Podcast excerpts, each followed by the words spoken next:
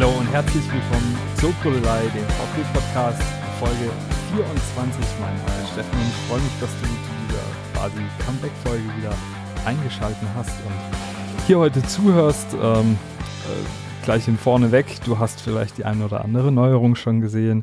Äh, gesehen. Insofern, es gibt ein neues Cover, gehört, es gibt ein neues Intro.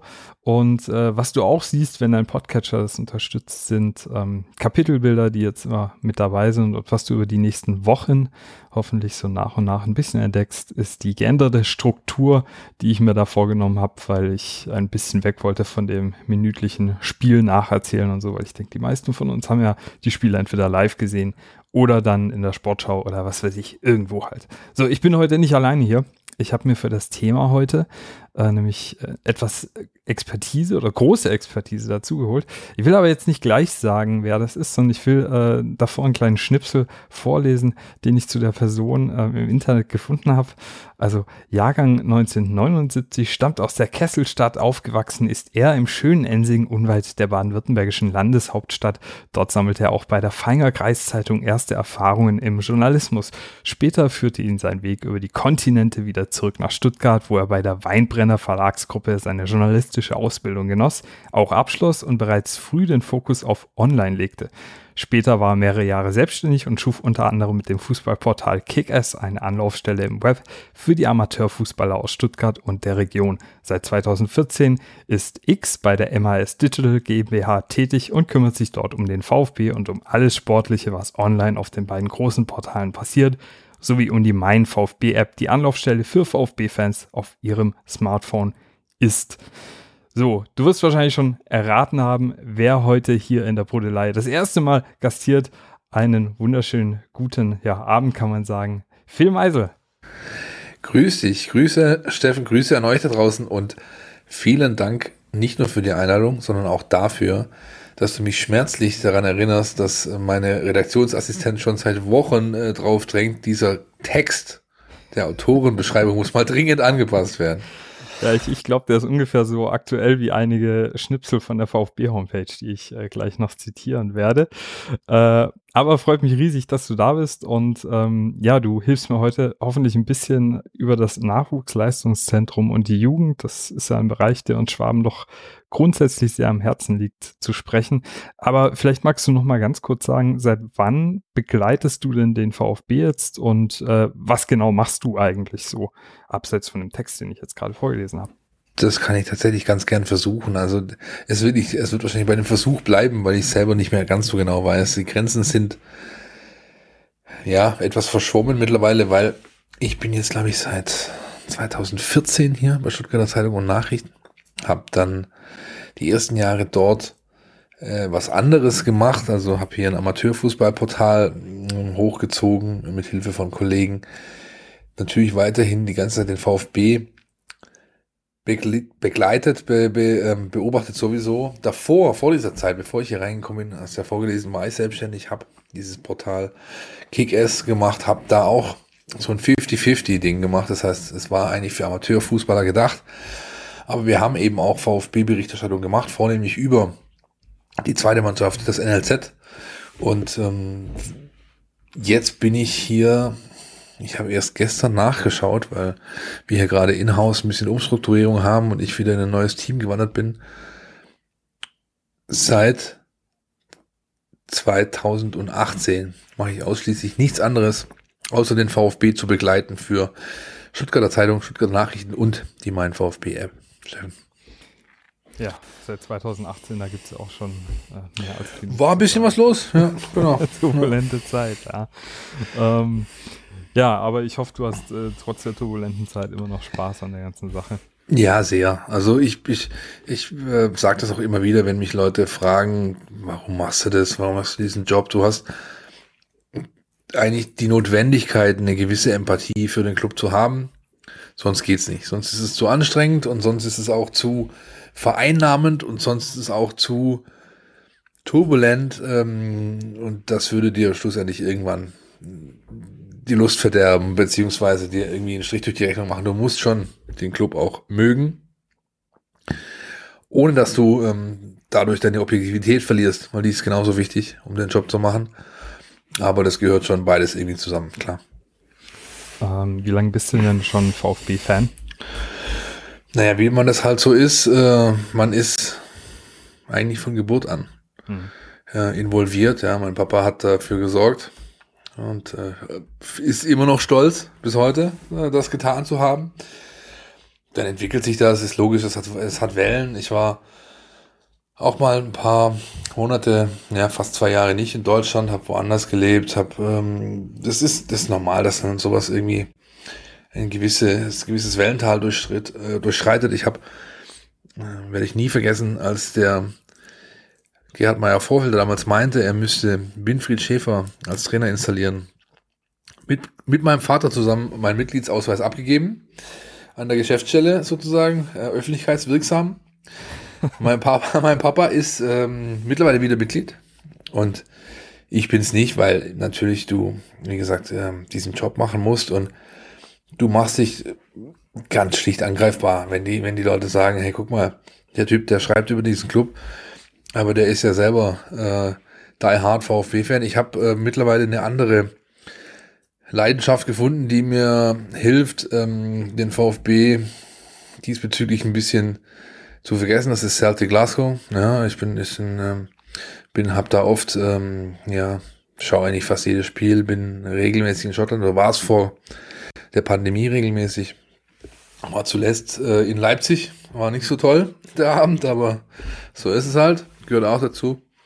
Beim Champions League Spiel gegen ähm, das wunderbare Konstrukt aus Salzburg, das auch in Leipzig ähm, sich gefunden hat. Jo, das ist so im Endeffekt das, was ich zu mir sagen kann. Und diese ganze Thematik NLZ, die begleitet mich schon ewig, weil ich, ich Anfang der 90er, als ich noch auf der Schule war, hatte ich eine, eine, eine Klasse, die so, so eine Art Sportförderzug war. Das heißt, bei mir in der Klasse waren Basketball, Junioren-Nationalspieler, waren VfB-Spieler, Junioren, Fußball-Nationalspieler.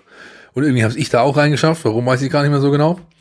Und ich war halt mit den Jungs, was war, meine Kumpels, die waren natürlich ähm, in diesem NLZ täglich unterwegs und ich war mehrfach natürlich mit denen dort und habe Spiele gesehen, kannte einfach das, das, das Innere. Damals waren äh, die Herren Schroff und Albeck noch beim VfB, die NLZ-Leiter, heute ist das Thomas Krücken. Und so hat sich irgendwie bis auf die, ja, bis auf die Jahre im Ausland gehalten, dass ich dieses NLZ, dieses VfB Nachwuchsleistungszentrum ein bisschen besonders im Blick habe. Sehr schön. Da hast du auch schon die Überleitung jetzt perfekt äh, hinbekommen. Dafür hast du mich doch eingekauft, dachte ich. ja, ja, die Abrechnung machen wir nachher. Ne? ja, ähm, genau. Genau, das NLZ ist im November 2014 eröffnet worden. Ich glaube, der Spatenstich war irgendwann 2013. Also ist noch äh, unter Freddy Bobic quasi ähm, angerissen worden. Äh, hat damals 10 Millionen Euro gekostet. Also für damals ein ziemlicher Batzen Geld. Ähm, das NLZ, das, das kennt man als VfB-Fan, das ist dieser Betonklotz mit diesem roten Wellenzeug da außen dran, äh, von dem man eine herrliche Sicht auf den Trainingsplatz der ersten Mannschaft hat. Ähm, Thomas Krückner hast du auch schon äh, genannt, der da jetzt seit ähm, 2019 in leitender Funktion tätig ist. Äh, allerdings hat mittlerweile auch jeder Altersbereich ähm, designierten Leiter, von denen hört man nicht so viel, aber ich schätze mal, die sind mindestens genauso wichtig wie, wie der große Chef. Ähm, ja, und äh, diese, diese Sache mit diesen designierten Leitern, die haben wir, soweit ich weiß, seit 2019, da gab es eine Klausurtagung äh, mit ähm, Krücken und einem anderen Herrn, den ich hier jetzt nicht äh, nennen möchte, der da wohl auch federführend mit dabei war. Äh, er war administrativer Leiter, richtig. Genau. Ja, genau. Ähm, und da hat man sich zusammengesetzt, mal überlegt, was kann man denn so machen? Äh, denn es kam ja lange Zeit irgendwie nicht so richtig was hoch äh, aus dem Nachwuchs. Und seither haben wir so eine Unterteilung in drei Bereiche im Nachwuchsleistungszentrum, in die U11 bis U13. Das ist der Grundlagenbereich, hat einen eigenen Leiter dann den Aufbaubereich U14 bis U16 und den Leistungsbereich U17 bis U21. Und ich schätze du verfolgst wahrscheinlich schon auch am ehesten den Leistungsbereich. Ne? Ja, das ist schon so. Ich habe natürlich auch ähm, Kontakte in dem Bereich darunter. Ich kenne so Leute wie Kai Oswald, den ehemaligen VfB-Profi, der jetzt da Aufgaben übernimmt. Jemand wie Frederik Luding, wie ähm, auch den Lukas Ring, die, die da halt einfach bestimmte Tätigkeiten übernehmen, aber der Fokus liegt ganz klar auf dem Leistungsbereich, logisch. Ja, weil sonst wird es auch zu viel. Also das ist dann schon sehr, sehr viel. Der VfB macht da extrem äh, gute Arbeit in diesen unteren Bereichen, macht eine, ähm, ähm, ja, oder hat jetzt angefangen, eine Schulkooperation zu machen, ist in Stuttgart in zwei Schulen, um dort Bewegungstalente einfach zu identifizieren. Also macht wirklich Breitensport, was er eigentlich gar nicht muss. Ähm, er ist in dem Bereich ähm, Aufbau mit äh, zwölf Satellitenclubs in ganz Baden-Württemberg unterwegs, bildet dort auch Trainer aus, ähm, um ja die Qualität an den Schützpunkten vor Ort zu, zu stärken, um dann vielleicht hier und da Spieler zu sich holen zu können. Acht sind es mittlerweile, seit anderthalb Jahren gibt es dieses Programm. Acht ähm, Jugendspieler haben den Weg bisher zum VfB gefunden und werden vielleicht irgendwann mal relevant, wenn sie in diesen Leistungsbereich kommen. Mhm. Und dort sind in der U17, U19 und U21 in diesem Jahr, vor allem in der U19, sehr, sehr, sehr viele hoch ähm, gewertete und auch veranlagte Talente in diesen Mannschaften unterwegs. Ja, ja der, die äh, berühmten 2-5er und 2-6er Jahrgänge. Ne? Ah. Richtig, genau. Das ist das, äh, worauf sie sehr großen Wert legen und auch Fokus legen, ja. Aber wie krass das ist, dass man irgendwie die Jahre zuvor diese diese Arbeit direkt im Umfeld so vernachlässigt hat. Also ich habe da jetzt auch die letzten Tage so ein bisschen recherchiert, wie das davor war und dass man wirklich erst die letzten Jahre wieder darauf kam, hey, wir müssen mehr in die Ortschaften um uns rum, um Stuttgart rum und da viel präsenter sein, weil äh, gerade aus Sinsheim und ja mittlerweile ja auch eigentlich aus fast ganz Deutschland da mittlerweile wahnsinnig viel abgegraben wird. Ja, das spielt aber, das spielt viel mit rein. Also du hast ja vorhin gesagt, das NLZ gibt es seit 2014. Das ist natürlich nicht so, also nicht ganz so das physische NLZ, das Gebäude gibt es seit genau, ja. 2014. Das Nachwuchsleistungszentrum, die Klassifizierung als Nachwuchsleistungszentrum gibt es schon mehrere Jahrzehnte, klar, aber unter anderen baulichen Voraussetzungen. Ähm, aber es war eben schon so, dass man über Jahre, ich würde fast sagen Jahrzehnte hinweg, mindestens, genau das, was du sagst, vernachlässigt hat. Auch weil man eine gewisse Fluktuation auf Entscheiderebene hatte, die vielleicht nicht jeder, wo vielleicht nicht jeder so eine große Wertigkeit gesehen hat in dem, was da unten passiert. Und so haben die da vor sich hingearbeitet und es hat irgendwie keinen groß interessiert und irgendwann haben die natürlich auch aufgegeben zu sagen, wir machen hier wirklich ähm, eine flächendeckende Grundlagenarbeit. Und dann kommt eins zum anderen, Steffen. Ne? dann vernachlässigt man das eine, ähm, verliert auf der anderen Seite oder an der anderen Stelle Qualität und Fokus. Und ähm, hinten raus kommt, dass man eben nicht mehr Jahr für Jahr äh, die beste Nachwuchsarbeit in Deutschland, nicht nur in Baden-Württemberg stellt, sondern nur noch einer unter vielen ist. Und das ist dem VfB passiert.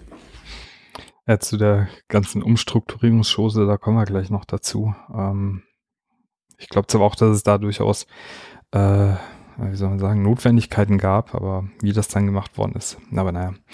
Äh, genau, auf der Homepage, das hatte ich gerade eben schon angekündigt, da hat äh, der VfB stehen, der VfB steht für nachhaltig erfolgreiche Jugendarbeit. Aktuell sind mehr als 100 Spieler, die mehr als drei Jahre und länger in den Nachwuchsteams des Vereins ausgebildet wurden, in den höchsten Profiligen Europas aktiv. Darunter Spieler wie Sammy Kedira, Antonio Rüdecker, Josua Kimmich, Bernd Leno, Timo Werner, Sebastian Rudi, Serge Knabri oder Timo Baumkartel.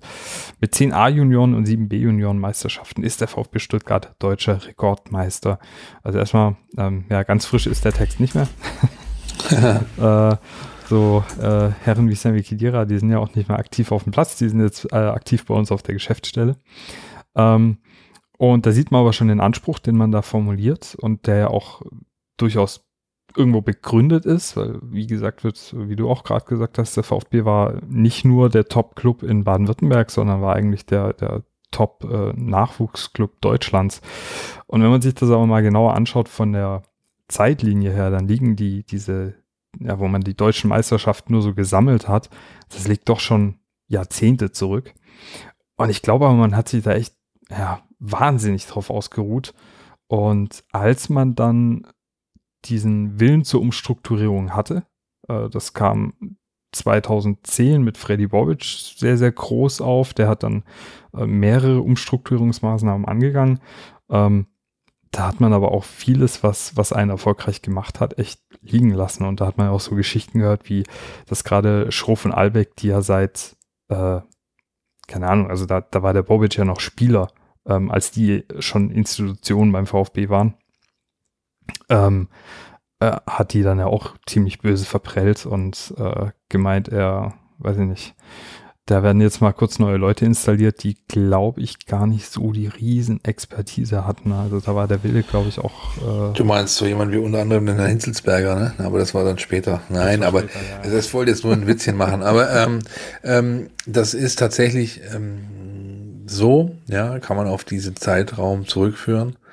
Aber es allein an Freddy Bobic äh, festzumachen, ist, finde ich, zu kurz gegriffen. In, so, in solchen äh, strategischen Entscheidungen, da haben schon mehrere Leute mhm. mit zu tun. Ja, und die stehen vielleicht nicht ganz in der ersten Reihe, sind nicht ganz, ganz ein populärer Name, aber es war schon so, dass das nicht einzig und allein auf seinem Mist gewachsen ist, ohne jetzt da zu sehr Fingerpointing zu betreiben. Ja, das ist ähm, so gewesen. Ich glaube, viel wichtiger ist, dass man ähm, ja die richtigen Schlüsse daraus zog, auch wenn es eine Weile gedauert hat. Ja.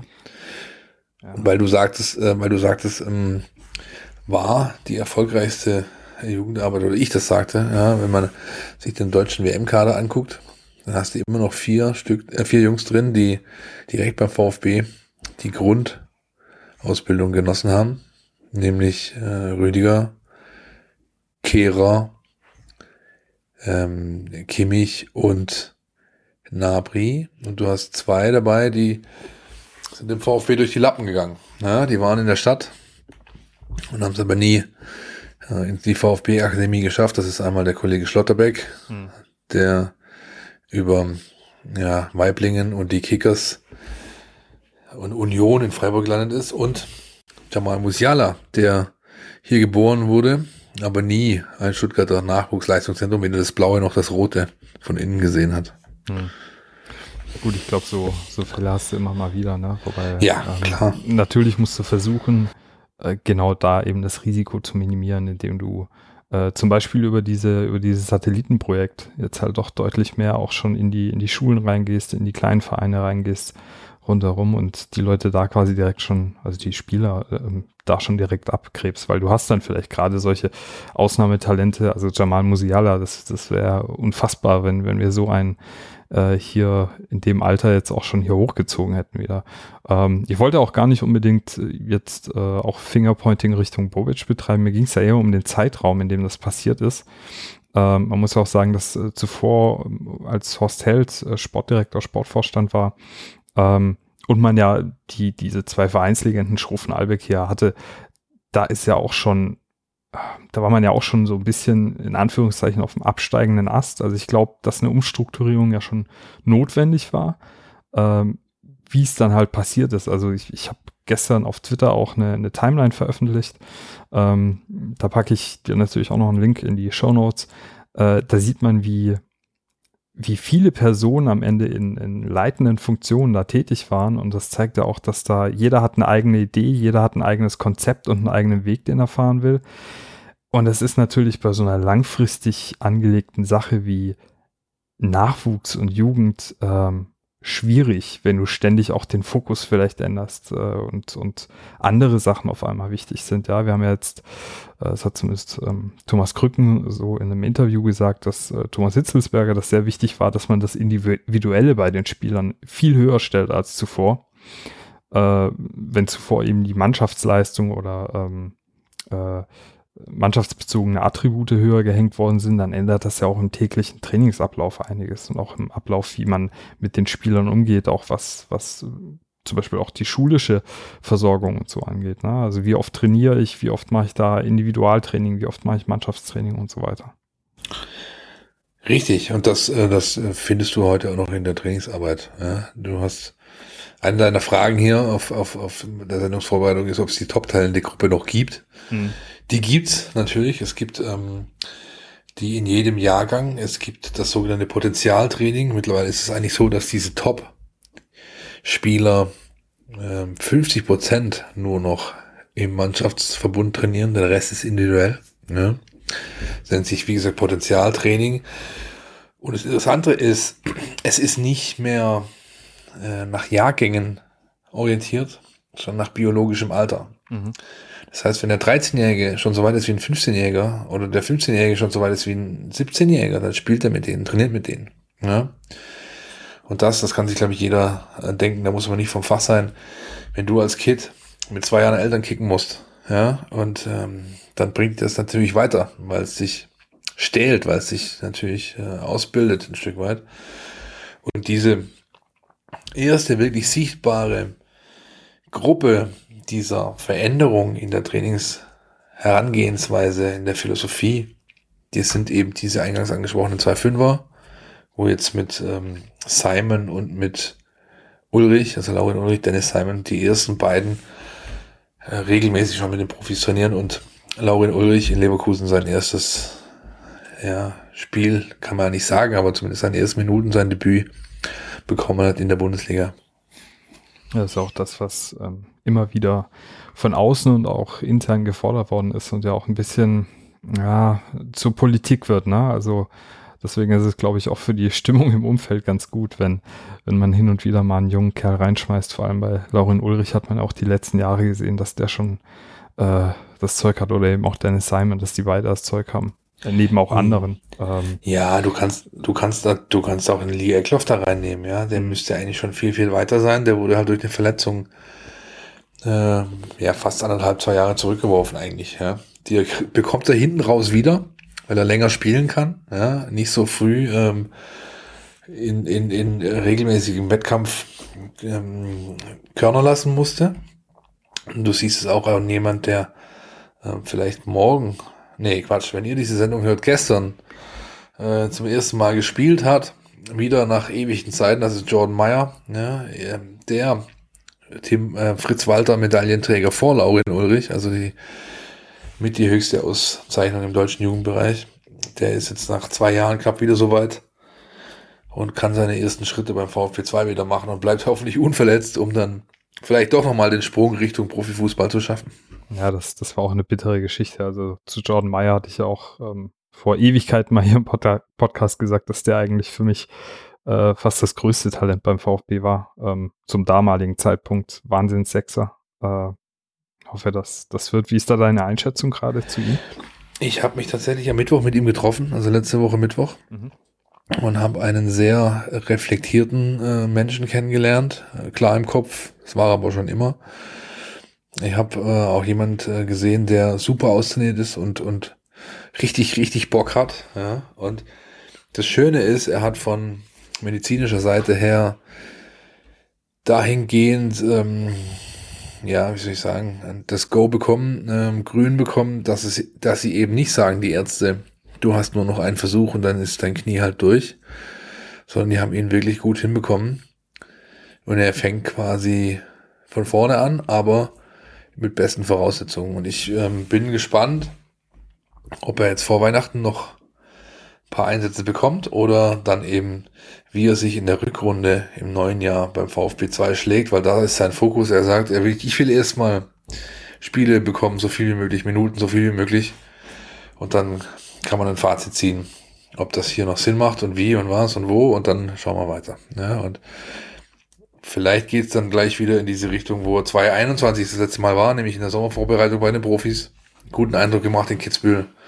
Und dann kam eben die nächste, der nächste Nackenschlag, der nächste Verletzung. Ja. Es ist ihm zu wünschen, dass es passt. Er ist ein wirklich guter Junge und wie du sagst, also der kann kicken und so also richtig. Hm. Ja, Daumen drücken. Also ich denke, das wäre vielleicht sogar auch ein Qualitätsmerkmal, wenn man, wenn man das schafft, äh, mit ihm zusammen äh, nach so einer langen Verletzungspause, also es waren ja auch äh, zwei schwere Verletzungen, wenn ich das richtig im Kopf habe, ähm, ihn da wieder, wieder ranzubringen an den Bundesliga-Kader. Ja, zweimal Meniskus, Innenband, Kreuzbandriss, diverse Nach-OPs und arthroskopische Eingriffe, Glättungen und dies und das und Ananas. Also es ist ähm, nicht, sag ich mal, alltäglich, dass der überhaupt wieder voll angreifen kann. Also sagen wir mal so, die Summe seiner Verletzungen. Die hätte noch vor zehn Jahren, als die Medizin nicht so weit war, wahrscheinlich dafür, dazu geführt, dass er halt äh, die Karriere hätte beenden müssen, bevor sie angefangen hat. Ja? Und jetzt äh, hat er noch die Chance und ich glaube, er will sie wirklich auch ergreifen. Ähm, kommen wir mal weiter. Äh, du bist ja jetzt, wie gesagt, schon, schon ein paar Jahre dabei. Äh, 2019 war diese Klausurtagung, wo man schon einige Änderungen beschlossen hat.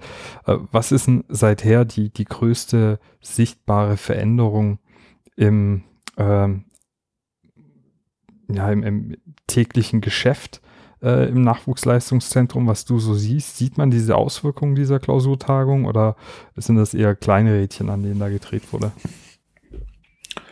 Sowohl als auch. Also du hast natürlich zum einen das angesprochene Potenzialtraining.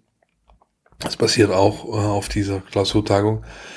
Wenn es um wirkliche äh, greifbare Sichtbarkeit geht, dann ist es am ehesten die Platzqualität. Ja, der VfB hat all seine Trainingsplätze für den Nachwuchs komplett neu gemacht. Auch, den, auch die für die Profis, aber für die, für die Nachwuchsleute eben auch.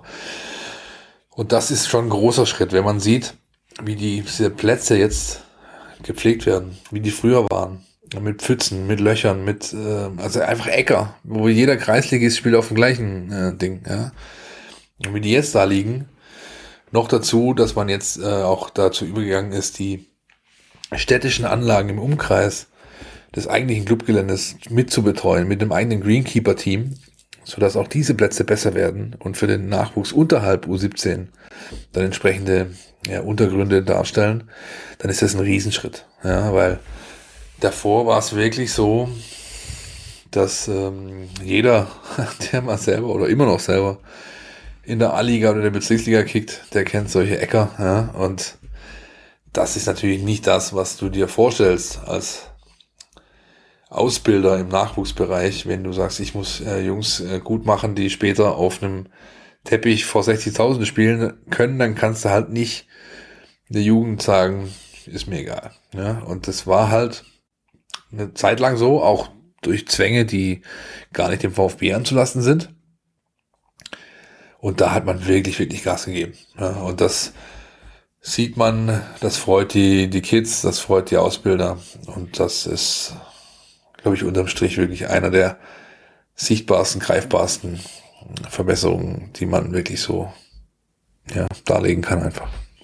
Ja, da kann ich eine kleine Anekdote mal zu erzählen, wenn du über Plätze sprichst. Ich war ja früher ähm, zeitweise Physio bei äh, der Kickers Jugend und habe da auch die U19 betreut ähm, und die U17 und äh, mir ist damals aufgefallen, dass der Trainer viel mit, mit langen Bällen spielen lässt und äh, schnell das Mittelfeld überbrückt und das Fußballerische jetzt nicht so wahnsinnig geil aussah. Und da habe ich ihn mal gefragt, was, warum machst du das eigentlich?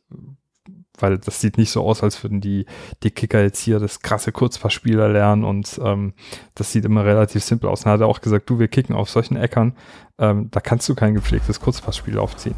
Du, ja. du musst den Ball nach vorne kloppen und hoffen, dass dein talentierter Stürmer, der halt irgendwie für sein Alter körperlich schon ein bisschen weiter ist, äh, dass der da irgendwas reißt. Ähm, weil ansonsten äh, lust du halt jedes Spiel ab und am Ende kannst du die gar nicht mehr auf dem Niveau spielen lassen. Und das ist dann natürlich auch immer der Zwang zwischen, äh, ja, einmal dem Wunsch, ähm, äh, also da eine Balance zu finden zwischen dem Wunsch, äh, dass man da möglichst gute Fußballer ausbildet, aber auch äh, dem Zwang halt die Punkte zu holen. Ne? Ähm, wie war es denn jetzt, äh, wenn du sagst, äh, vor allem die, die Plätze sind so sichtbar und, und viele kleine Rädchen wurden gedreht, aber wie war es denn davor jetzt äh, unter ähm, Hitzelsberger, Gentner, Reschke, vielleicht hast du auch unter Schindelmeiser das noch ein bisschen mitbekommen. Ähm, ist da generell die Jugend, also hat man da gesagt, naja, wir nehmen die mit, wenn, wenn ähm, wenn da was kommt oder wurde das plakativ zwar gesagt, ja, die Jugend ist uns wichtig, aber so richtig gespürt hat man das nicht oder waren das eher die Maßnahmen, die da ins Leere gelaufen sind?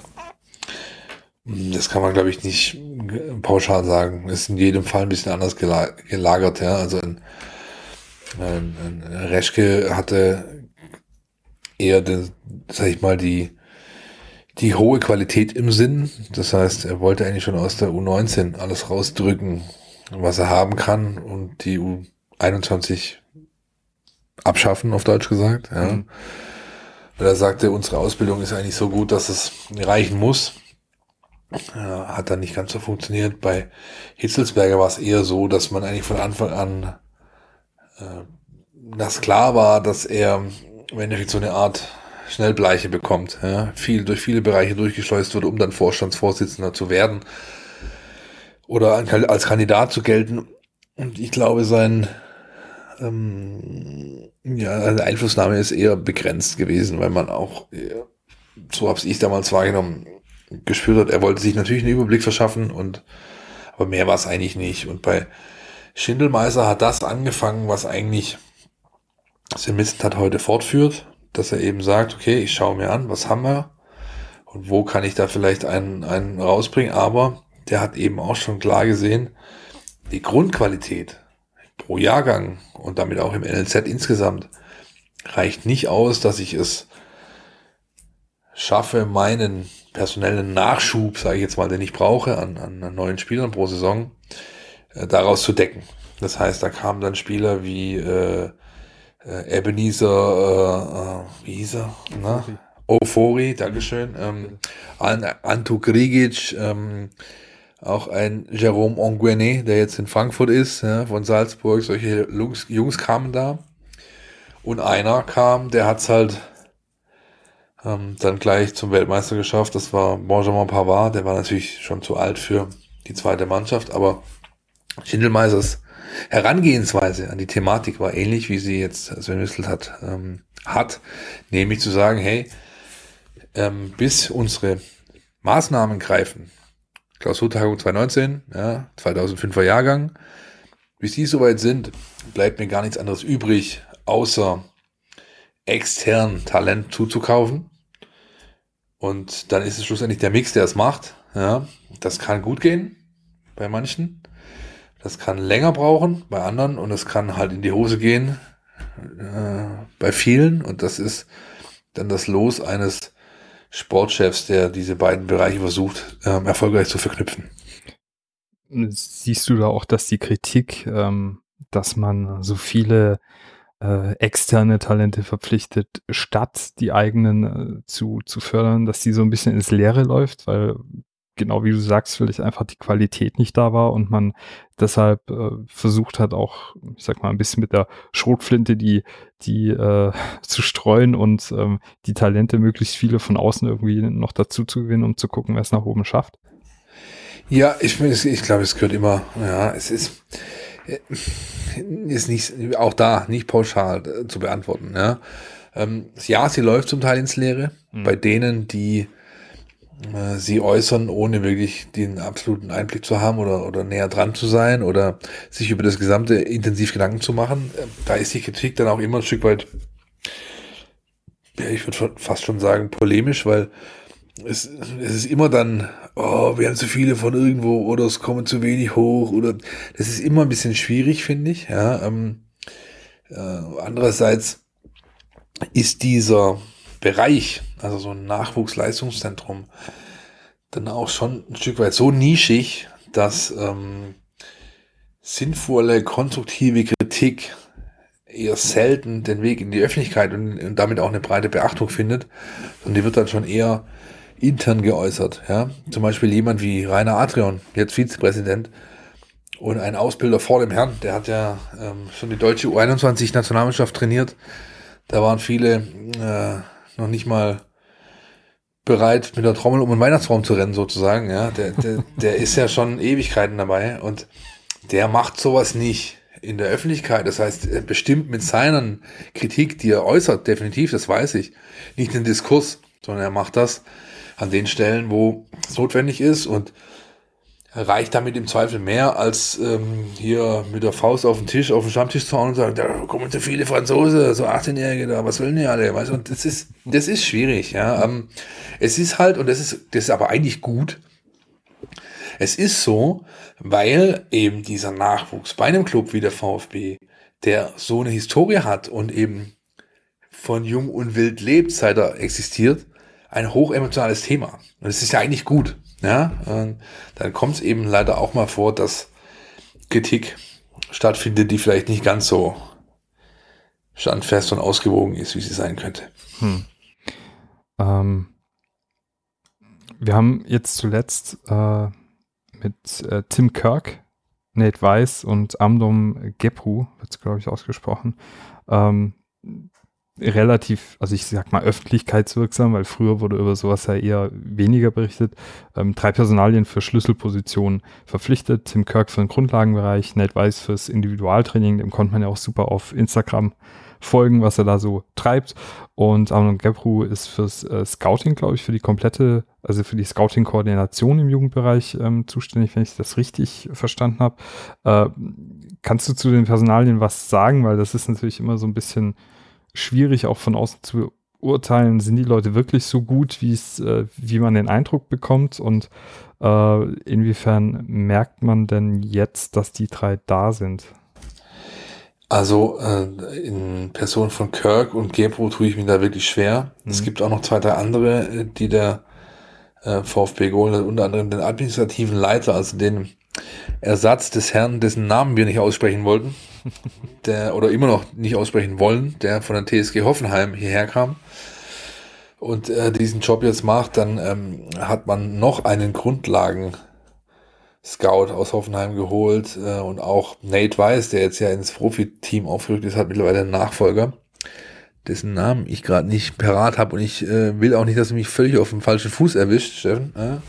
Aber ähm, da ist natürlich schon was los, ja, und äh, diese Sachen aber wirklich klar ähm, an jemanden festmachen, das ist schwierig. Bei Nate Weiss wiederum, ähm, da muss man ja nur Instagram aufmachen. Also wer äh, Videos hat und TikToks mit irgendwie sechsstelligen Aufrufzahlen, der scheint was richtig zu machen. Ja? Und Nate ist dazu noch ein Top-Typ.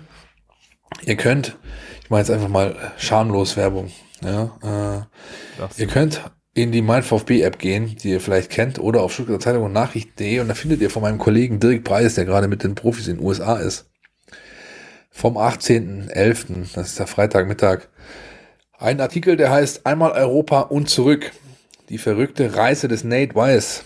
Und da ist sehr, sehr schön aufgezeichnet, welchen Weg der Junge ging, bis er überhaupt beim VfB war. Ja, und das ist nämlich ein Weg, der ist mit Steinig noch recht vorsichtig um, um, umschrieben, ja, von wegen in irgendwelchen unteren Ligen in Spanien und sonst wo gekickt, ja, und im Ostblock, um dann später irgendwie in Deutschland zu landen und sich über die NLZs hochzuarbeiten bis zu einem der anerkanntesten Individualtrainer im Bundesliga-Sektor aktuell. Ja, und das ist ja ähm, schon ein, ein, starker Tobak. Ja. Ich muss mal überlegen, ein paar Länder fallen mir ein. Spanien habe ich genannt, Ostblock habe ich genannt, Lettland war es, glaube ich. Er war in Irland, er war in Israel, er war in Schweden. Und ähm, das ist was, äh, was nur diejenigen schaffen, die wirklich richtig Bock haben äh, in dieser Branche groß zu werden. Und äh, da ist Nate Weiss gerade mittendrin, statt nur dabei. Und man sieht es eigentlich ganz gut. Also ich kann auch jedem nur empfehlen, der mal Bock hat und Zeit. Und der geht zu einem öffentlichen Training. Es gibt meistens zwei pro Woche. In den Ferien, in den Schulferien manchmal mehr vom VfB. Und sieht ihn arbeiten. Ja? Und wenn du siehst, wie selbst ein etablierter Spieler, Nationalspieler, wie Borna Sosa oder Seru Girassi bei seinen Individualeinheiten an seinen Lippen hängt und dann tut, was er sagt. Und da steht eben kein Ex-Nationalspieler vor ihm oder ein renommierter Trainer, sondern nur Nate Weiss. Im Anführungszeichen nur. Ne? Wenn du siehst, wie diese Leute dann diese Übung ausführen, dann weißt du, welche Qualität Nate Weiss eigentlich hat. Ja, ich denke, solche Leute brauchst du dann auch, wenn du äh, wie man auch auf äh, der VfB-Seite lesen kann, mit der Kraft der eigenen Jugend international spielen willst. Aber Nate Weiss kam mit großen Vorschusslorbeeren und was ich von ihm gesehen habe, fand ich auch echt äh, sehr spannend. Also ich habe auch mal ja. ein bisschen gekickt und ähm, das sieht schon, sieht schon anders aus als äh, das, was wir da damals gemacht haben. Ihm selbst darfst du übrigens bitte nie, Steffen, wenn du ihm mal begegnest, äh, sagen, er sei Individualtrainer. Ne? Okay. Er ist Entwicklungstrainer. Entwicklungstrainer. Ja? Ja, er stößt Entwicklungen an und das ist ihm ganz wichtig. Ja. Das, äh, das, das, sollte man dann auch nach außen unbedingt zu so kommunizieren. Das äh, ist vielleicht äh, nicht unsere Aufgabe, ja. Steffen. Ja, definitiv. Äh, aber über Kommunikation bei VfB, da kann man noch äh, andere Podcasts füllen. Ja, oder ein paar Bücher ja. schreiben. ähm, ja, jetzt, jetzt verfolgst du ja diesen ganzen äh, Jugendweg und so doch schon relativ intensiv, Phil. Äh, kommen wir mal ein bisschen mit, mit Tacheles und Butter bei die Fische. Was sind denn für dich gerade so die größten ähm, Talente? Und da bist du ja jetzt nicht äh, vom VfB angestellt, deswegen darfst du auch ruhig mal ganz klar Namen nennen. Für dich so in den Jahrgängen U17 bis U21. Ähm, da ist einer, der ist gerade gar nicht beim VfB. Nee, zwei sogar. Ähm, das ist einmal Mo Sanko, der leider gerade in der Sackgasse in Holland gelandet ist, aber von der individuellen Qualität, von dem, was ich gesehen habe auf Trainingsplätzen und auch auf Tape teilweise, ja, über die Surveillance Camps, die der VfB hat auf den Anlagen, die da darf ich manchmal Material sehen, ja, und aber auch natürlich in den Spielen, die er gespielt hat für die U19 und für die zweite Mannschaft. Ähm,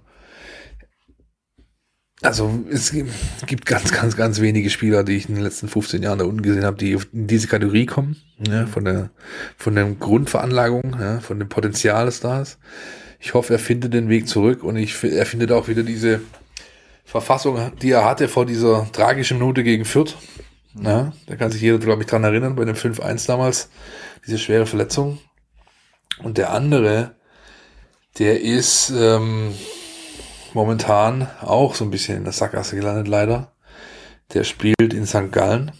Das ist Leonhard Münst, ja, der ähm, so ein Spieler ist, den heute jeder Trainer haben möchte. Man hört und liest immer gerne in den, sag ich mal, Trainersprech äh, für äh, Öffentlichkeits, äh, also den, den Aussagen, die nach in die Öffentlichkeit kommen von Spielern, die gut schwimmen, ja, also die, die sich zwischen den Linien bewegen, ja, die nicht greifbar sind, die auch nicht wirklich verortbar sind. Ist das jetzt ein Sechser? Ist das ein Achter? Ist es ein Flügelspieler? Ist vielleicht doch ein Zehner? Und da ist der Leo Münz ähm, jemand, der eine unfassbare Qualität hat. Und äh, ich bin gespannt, ob auch er nochmal den Weg findet, weil vor solchen Leuten wie einem Enzo Mio und einem Lee Eckloff äh, muss sich ein Leo Münz nicht verstecken. Und wenn ich äh, zu denen gehe, die aktuell noch da sind, dann sind es zwei und dann sind wir wieder bei den zwei Fünfern. Ja, das ist so eine Art roter Faden hier heute. ähm, der eine hat gegen Leverkusen sein Bundesliga-Debüt gefeiert, das ist Lauren Ulrich. Ganz klar, ähm, der ist da zu nennen. Der andere ist ähm, jemand, der, glaube ich, in spätestens zwei Jahren ähm, im Bundesliga-Kader fest ist, äh, wenn nicht sogar Stammspieler, das ist ähm, der Dennis Simon. Ja, und das, ähm, was er als Torhüter, als Paket jetzt schon hat, das habe ich zum letzten Mal bei Odysseas Flachodimos gesehen da unten. Und der ist jetzt äh, Stammkeeper in der Champions League bei Benfica Lissabon und 80 Millionen Euro wert. Mhm. So, ja. Und ähm, wenn man ihn weiter stringent fördert, dann ist das einer von den Spielern, die Alex Werle äh, letzte Woche gemeint hat, als er so eine Aussage traf, ich wünsche mir einen deutschen Nationalspieler 2024 vom VfB. Weil das sind genau diese Jungs. Diese 205er, da gehört ein Paulo Fritschi dazu, da gehört ein Samuel Di Benedetto dazu, da gehört ein Luca Raimund dazu und, und, und. Aber von dieser Generation, von diesem Jahrgang sind es die beiden, Ulrich und Simon, die sind schon deutlich weiter als ihre Kollegen. Du hattest vorhin schon äh, den Weg von Schindelmeiser und Misslintat angesprochen, dass die auch so ein bisschen weiter geguckt haben oder weiter gucken in ihrer Kaderplanung. Ähm, meinst du, dass, dass man auch deshalb jetzt zum Beispiel jemanden wie Flo Müller verpflichtet hatte, der jetzt, äh, ich sage mal, keine 20 mehr ist, ähm, sondern ja auch schon ein bisschen Erfahrung im Bundesliga-Geschäft hatte und so, äh, damit man eventuell dann Dennis Simon dann in, in zwei, drei Jahren einfach mal nachziehen kann und der dem dann auch so ein bisschen Feuer unterm Hintern machen kann. Äh, oder dass man jetzt auch gesagt hat, wir, wir holen jetzt keinen, ähm, ich sag mal, dribbelstarken äh, Mittelfeldspieler noch dazu, ähm, weil man sich von Laurin Ulrich da einfach äh, viele Impulse erhofft? Ähm, oder wird da weniger Rücksicht drauf genommen? Also im Falle von Simon weiß ich's, mhm. dass man tatsächlich deswegen Müller geholt hat als ein Torhüter. Du schaust immer als Club, wenn du Keeper holst, hast du zwei Möglichkeiten. Also erste Keeper. Ja? Du holst entweder jemand, von dem du denkst, der kann eine Ära prägen, wie Hildebrand, den du selber ausgebildet hast, oder du holst jemand, der dir die Übergangszeit bestmöglich bestreitet. Bis der nächste aus seinem Jahrgang oder aus seinem, äh, aus seinem NLZ soweit ist, vielleicht eine Ära zu prägen. Und so hat äh, man entschieden beim Einkauf von Müller. Man hat entschieden, wir holen einen, der kann uns hier drei, vier Jahre auf Top-Niveau ähm, die Bude sauber halten. Aber dann ähm, wird er auch jemand sein, der äh, dann einem eigenen Talent aus dem eigenen Stall auch Platz macht. Ja? Und beim Mittelfeld, da ist es äh, im Falle von Ulrich äh, anders zu bewerten. Zumindest, da weiß ich es auch nicht so genau. Ja, aber da, aber wenn ich mir anschaue, wie der VfB auf dem Transfermarkt agiert hat und generell auch in seiner Ausbildung, dann sieht man an der Personalie Ulrich, aber auch Eckloff, aber auch äh, Mio und auch Meier, ähm, Jordan Meier, von dem wir es vorher hatten, eine grundsätzliche Problematik, die nicht nur der VfB hat, sondern die deutsche Ausbildungsarbeit generell. Man hat in den letzten Jahren sehr, sehr großen Wert darauf gelegt, ähm, sag ich mal, ich will nicht polyvalent sagen, das ist so ein ausgelutschtes Wort, aber ähm, zentrale, gut ausgebildete, vielfältig begabte Spieler wurden eher gefördert als Individualisten. Und dadurch kommt es zu einer Häufung von zentralen, offensiven Mittelfeldspielern, die du eigentlich gar nicht alle unterbringst. Und äh, Laurin Ulrich gehört in diese Kategorie. Ja. Und deswegen wird es eher schwerer haben als andere, es gilt auch für Egloff äh, beispielsweise, sich dann durchzusetzen gegen eventuell aus äh, fremden Ligen geholte gleichaltrige Konkurrenz. Glaubst du denn ähm, auch im Hinblick auf, auf Spieler wie ähm, Alu Quoll oder ähm, jetzt auch unsere verliehenen jungen Talente immer Beas, äh, wobei da ist es auch mit der Nationalität nicht ganz so einfach, oder Spielberechtigung, äh, Sanko Fahir, dass es sinnvoller wäre, die Jungs noch ein bisschen länger in der U21 zu lassen? Oder sagst du, hm, das ist wegen der Ligenzugehörigkeit ein bisschen schwierig, weil Regionalliga dann doch eine Stufe zu tief für die ist? Genau, du sprichst es an. Dafür brauchst du eine Drittliga U21. Dann kannst du das machen. Wenn du die nicht hast, ist es schwierig, sehr, sehr schwierig. Und dann machst du es so, wie, wie Misslintat äh, zum Teil halt auch agiert. Ja, du gehst erstmal über Masse und hoffst halt halt, dass einer die Masse kompensiert, indem, indem er durchkommt. Ja? Und ähm, den Rest musst du eben versuchen, über Leihgeschäfte und den damit verbundenen Umweg heranzuführen. Oder so weit zu bringen, dass ein gewisser Wieder- und Weiterverkaufswert ähm, generiert wird, um dann eben ein gutes Geschäft zu machen. Das ist leider, es hört sich bitter an, weil wir, wir sprechen hier über Menschen. Ja? ja? Aber es ist einfach so Kern dieses Business, ja, dass man das relativ unpersönlich leider abhandeln muss, dieses Thema. Es ist einfach, äh, ja, schon bitter, wenn man bedenkt, du redest über Individuen, behandelst sie aber sprachlich gesehen wie Objekte. Ne? Aber es ist leider so. Glaubst du denn jetzt gerade, ich habe ein paar Spiele angesprochen, ähm, aber gerade so, so Jungs wie Alu Qual, äh, auch Chase Henry, ähm, also wo ich ja auch der, der Überzeugung war, dass der relativ schnell äh, seine ersten Spiele für die, für die erste Mannschaft machen wird. Oder auch ähm, äh, Cissé, der nach äh, Polen, glaube ich, verliehen ist, äh, dass die dass die noch ihr Bein auf den Boden bekommen beim VfB? Äh, in, zwei Fällen, in zwei Fällen kann ich ganz klar sagen, nein. Äh, weder ein Alu äh, Kohl noch ein Mo Sissé werden hier ein Bein auf den Boden be zu bekommen, weil die Qualität nicht passt. Mhm. Das reicht nicht. Das sind gute Drittligaspieler im Idealfall, mehr nicht. Hm. Und ähm, bei Chase ist es so, dass ich mich noch schwer tue mit der Bewertung. Also ich habe ähm, erstmal die reinen Fakten. Das ist ein 17-Jähriger, der die Sprache nicht spricht, der in einen fremden Kulturkreis kommt und permanent um einen halben Globus fliegt, um irgendwelche Spiele zu machen. Der es aber in dieser Zeit, in der er da ist, geschafft hat, äh, sehr gut zu trainieren, sonst wäre er jetzt gerade auch nicht in den USA dabei. Und der ähm, es geschafft hat, auch wenn es vielleicht weniger Relevanz besitzt, mich persönlich dahingehend zu überzeugen, dass die paar Einsätze, die ich von ihm gesehen habe, wo er entweder reingekommen ist oder von Anfang an gespielt hat, er halt zu den zwei, drei Besten auf dem Platz gehört hat in der Regionalliga. Ja? Das ist für einen 17-Jährigen äh, nicht so schlecht. Ja? Ähm, da würde ich abwarten. Es ist schwierig, das wirklich final zu bewerten. Bei Kohl und CC würde ich nicht allzu viele Pfifferlinge draufsetzen, dass sie nochmal irgendwann im Profibereich bei uns große Sprünge machen. Ich meine, was, was ich bei ähm, Alu Kohl, den ich ja jetzt doch schon öfter gesehen habe, schon, schon beeindruckt finde, weil wir auch in der Jugend äh, immer wieder von Waffen sprechen, äh, dass der ja schon einen brutalen, äh, ja, brutalen Bock am Abschluss hat und so, ne? Einen brutalen Zug zum Tor. Aber ich habe auch das Gefühl, dass da physisch so ein bisschen fehlt. Äh, man merkt auch, dass er nicht so die ganz klassische Fußballerausbildung hatte und dass es da, glaube ich, an der Spielintelligenz auch so ein bisschen, na, dass da Defizite gibt. Ja. Würde es mir ja wünschen, weil ein cooler Typ ist das ja.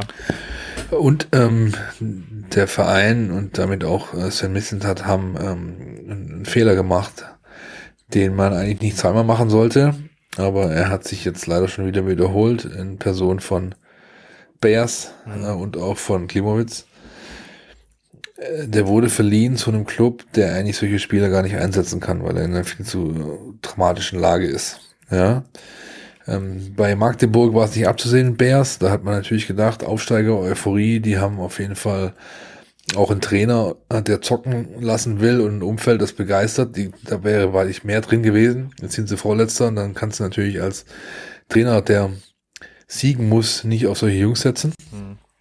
Bei Bielefeld als Absteiger hat man natürlich auch nicht damit gerechnet, dass sie da im Begriff sind, durchgereicht zu werden. Ja. Und aber genau dieser Fehler ist bei Kuhn auch passiert, indem man eben gesagt hat, hey, äh, für hier zu gut und ähm, lass mal in die zweite Liga gehen und dann gehst du halt zu Sandhausen und der Trainer, Läusel Schwarz damals, ehemaliger Kickers-Spieler, ähm, der hat natürlich auch geguckt, wie er in der Klasse bleibt. Und da war es ihm egal, ähm, dann im Zweifel auf so einen exotischen Nachwuchsspieler zu setzen, weil da setze ich lieber auf die, wo ich weiß, die bringen mir das, was ich will. Ja? Und so war auch diese Leihe von Alu Kuhl nach Sandhausen nicht unbedingt von Erfolg geprägt. Wäre der damals da geblieben, hätte die Saison bei Farnhorst zu Ende gespielt, wäre es erstens dem VfB 2 besser gegangen. Mhm. Und zweitens, ein Kuhl, der hat damals, glaube ich, in neun Spielen sieben Buden gemacht. Äh, der hätte auch eine andere Standing jetzt. Ja?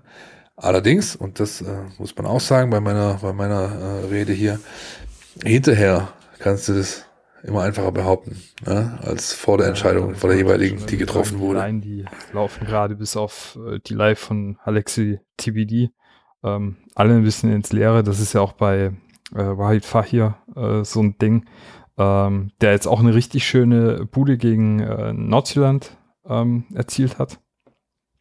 Ähm, äh, dass das nicht gegen, sondern für. Ah, für, sorry. Ähm, ja, ja. Genau, gegen Aalborg war es, glaube ich, oder so. Ja, genau. Ähm, äh, dass die irgendwie alle in Situation sind. Also Nordzealand ist halt auch, glaube ich, gerade Tabellenerster mit dem jüngsten Kader Europas oder so. Der hat also auch ein anderes Talent äh, vor sich, das das richtig gut abreißt.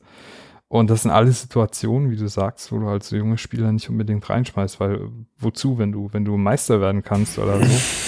Ja, also bei Fahir würde ich es aus, ausklammern, weil der hat ähm, eine ziemlich schwierige Zeit da oben mit lauter kleinen Geschichten, die ihn ständig aus dem Training rausreißen, ja, irgendwelche muskulären Hackmack-Kleinigkeiten.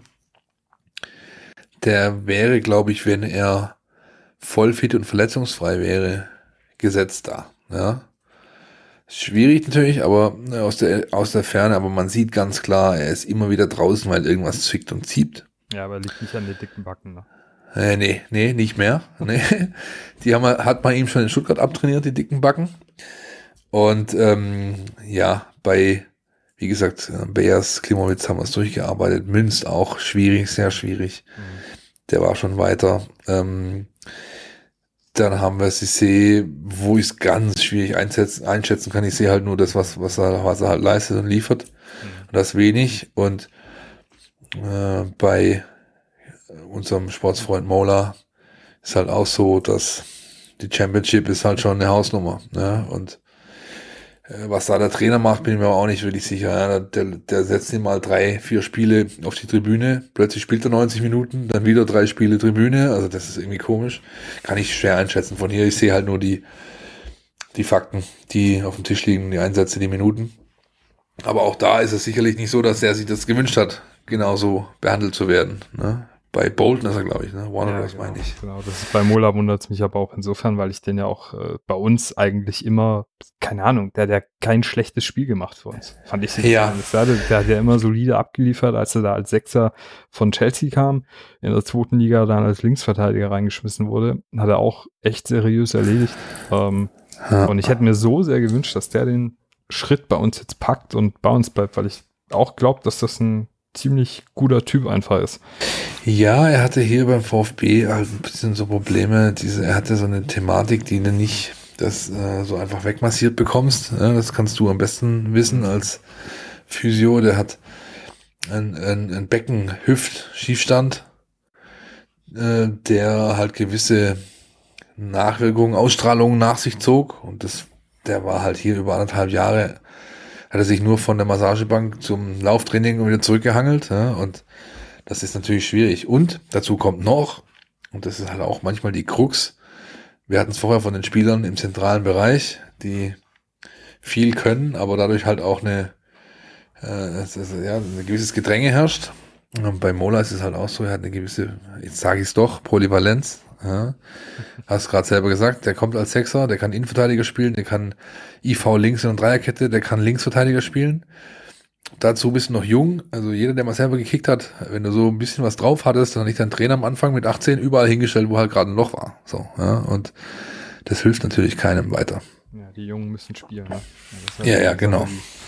Ähm, glaubst du denn, dass das in naher Zukunft der, der die Rückkehr in Liga 3 für die zweite Mannschaft, also die U21 möglich ist, dass wir dort die, die eigenen Jungs auch wieder ein bisschen besser auf die Bundesliga vorbereiten können? Möglich ist ja allemal. Ähm, die Zielsetzung ist auch da, wenn auch nicht offensiv offiziell kommuniziert. Ähm, aber dann brauchst du halt nicht nur Top Guns, Junge, sondern du brauchst halt auch eine funktionierende Ü23-Spielerachse, Sven die dich leitet. Ja, und das geht halt nicht mit äh, Domino Nagel und Sven Schiplock. Ja, genau. Schade. Das geht leider nicht. Auch wenn es sich viele wünschen würden und am ehesten die beiden, ja, weil das sind beides Top-Jungs, äh, Herz am rechten Fleck und auch in der Lage, ähm, ja, diese Rolle, sag ich mal, formell auszufüllen, aber ja, ein bisschen mehr müsste kommen als es äh, kommt, um dann da wirklich als Anführer äh, so eine Truppe zu leiten. Ich kann immer nur, also immer wenn, ich, wenn die, die Sprache auf dieses Thema kommt, ich kann immer nur die letzten Drittliga-Zeiten unter Jürgen Kramny anführen. Da spielst du erstmal mit einem Trainer, der richtig gut ist. Das ist ein richtig guter Ausbildungstrainer, Jürgen Kramny. Ja, darf man wirklich äh, nicht äh, vernachlässigen bei allem, was man immer über ihn sagt, weil er halt in der Bundesliga nicht funktioniert hat. Mhm. Aber er ist ein guter Ausbildungstrainer. Und ich meine, die hatten halt, ähm, oder er hatte halt Führungsspieler. Ja, allen voran ein Tobi Radgeb beispielsweise. Ja? Mhm. Oder äh, Marian Kovacevic oder, oder, oder. Die haben halt einfach richtig abgeliefert. Und die haben diese Truppe ähm, geleitet, geführt, auch an, äh, wie heißt der, ich glaube Sven, Sven Müller, der jetzt in Heinheim im Tor steht, ja, der äh, beim VfB 2 äh, Führungsspieler war sofort. Ja? Und solche Jungs hast du halt gerade nicht. Ja? Und dann kann er halt nebendran auch kein Raphael Holzhauser und kein Kevin Stöger wachsen, der jetzt in Bochum Bundesliga spielt, sondern halt nur ein Marco Wolf und ein ja, Julian Kudala oder sonst was. Ne? Und das ähm, eine bedingt das andere. Und deswegen ähm, muss da noch ein bisschen was passieren, dass der Verein das gerne möchte und auch sofort nehmen würde, wenn er die Chance bekommt, ist unbestritten. Für wie wahrscheinlich hältst du es denn, dass äh, man sich nochmal die Gedanken über eine Abschaffung der, der U21 macht, wie es ähm, Michael Reschke ja damals relativ offensiv auch geäußert hat, weil er ja gesagt hat, wie du vorhin auch schon gesagt hast, dass, dass eigentlich die U19, dass die Jungs bis dahin soweit sein müssen, um in die Bundesliga zu kommen. Oder dann halt nicht. Absolut ausgeschlossen unter der jetzigen Entscheiderriege. Sehr gut. ich finde ja die, die U21, also die zweite, die gehört ja einfach auch äh, zur Tradition des VfB Stuttgart, gerade weil man ja diese äh, über eine lange Zeit die einzige Bundesligamannschaft mit einer Drittliga-Vertretung war. Ähm, und ja, die jungen Wilden ja auch daraus irgendwo entwachsen sind. Äh, wir sind jetzt auch schon, schon fast durch, Phil. Ähm, jetzt als, als ständiger Beobachter würde ich aber von dir mal noch ähm, gerne wissen, was sind denn so Punkte, wo du dir manchmal denkst, ah, das, das könnte eigentlich noch besser laufen im NLZ? Ich meine, ich weiß, du bist jetzt, äh, man tut sich da immer schwer, ähm, Sachen zu sagen, weil man sich dann auch denkt, naja, die haben da ja schon Experten sitzen, aber du bist ja jetzt hier quasi am virtuellen Stammtisch, da darfst du mal jetzt kurz ähm, ruhig mal eine Plattitüde oder so raushauen. Stammtisch kann ich tatsächlich gut, ja, aber äh, ich glaube, das ist gar nicht äh, notwendig. Ähm, ist für mich ein ganz, ganz klar äh, simpel zu definierender Faktor und das ist Awareness. Awareness bei den Fans, bei den Zuschauern. Ähm, so wie wenn man den VfB 2 oder die NLZ-Mannschaften generell so behandeln würde, wie man gerade die Frauen behandelt, würde mehr gehen. Ich will jetzt nicht damit mies machen, wie die Frauen behandelt werden, gar nicht. Ja? Aber Fakt ist, es gibt einen Unterschied. Ja? Und dieser Unterschied ist spürbar. Und der wirkt sich aus. Ja? Ich habe mich vor kurzem aber auch, und das ist vielleicht ein Thema, was nicht so viele auf dem Schirm haben, zumindest nicht die Jüngeren, mit äh, Thomas Krücken getroffen und für einen Austausch. Und er hat mich auch dieselbe Frage gefragt. Was könnte man denn machen?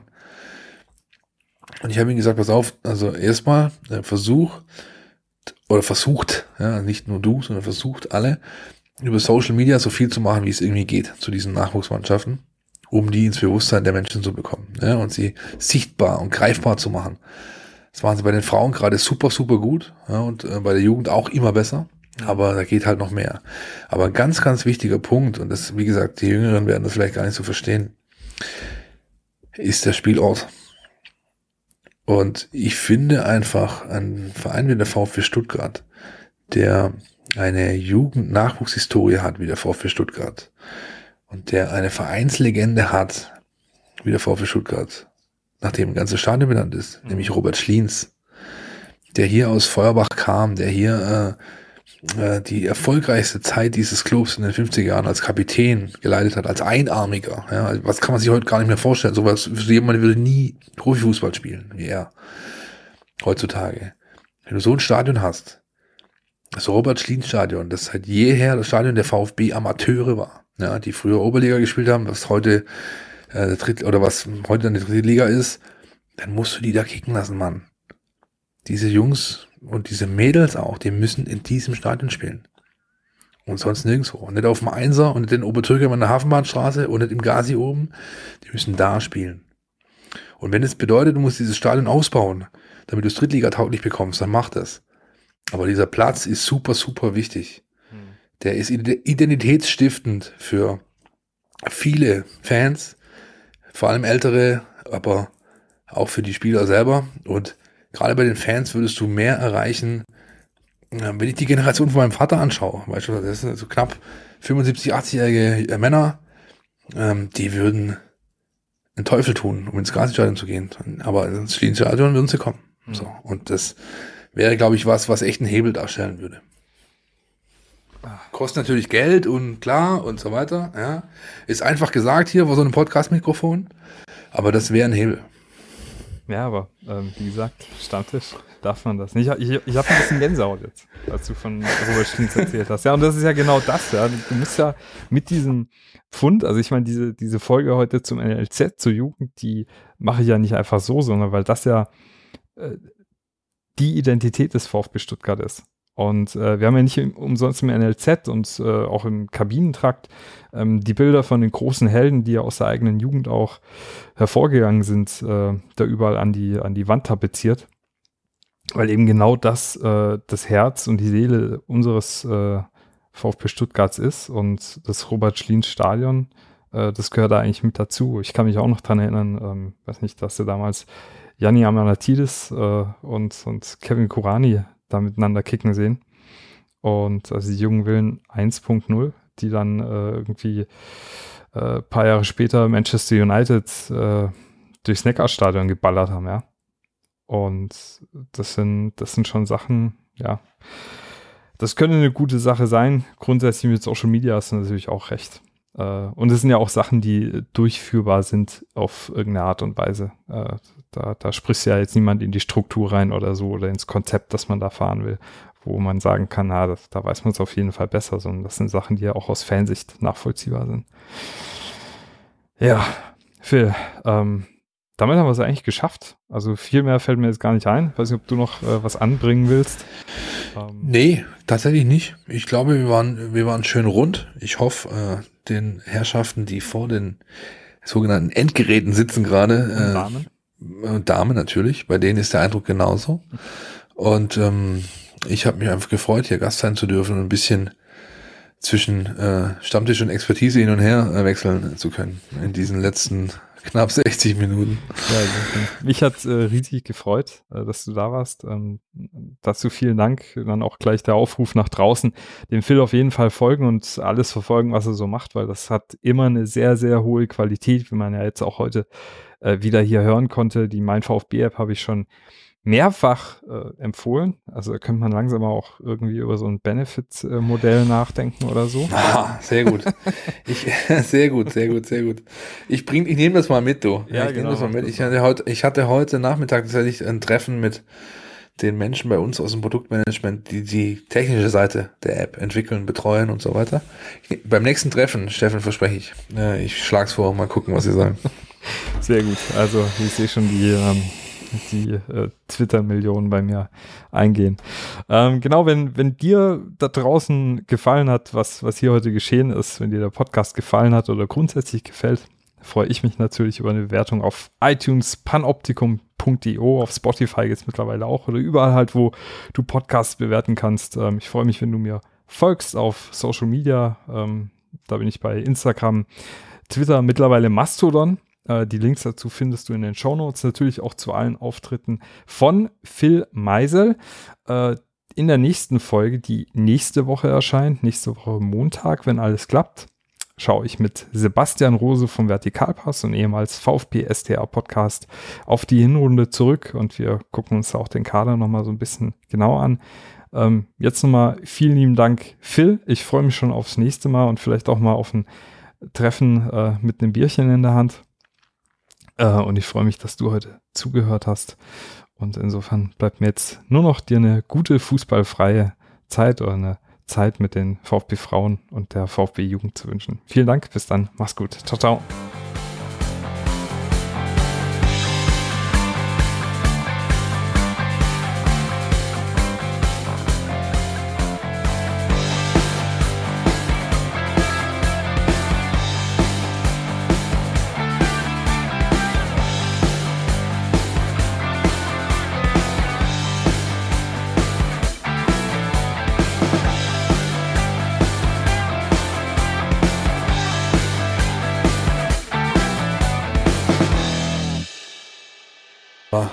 Vielen Dank für die Einladung, hat Spaß gemacht. Das Einzige, was ein bisschen problematisch ist, ich habe einen unfassbaren Handdruck seit ungefähr 20 Minuten, aber das ist ja, äh, ansonsten alles gut. Weißt du mal, wie es mir als Physio geht? Ich musste heute vier Stunden lang äh, pinkeln gehen und konnte nicht ja. äh, zwischen den Patienten.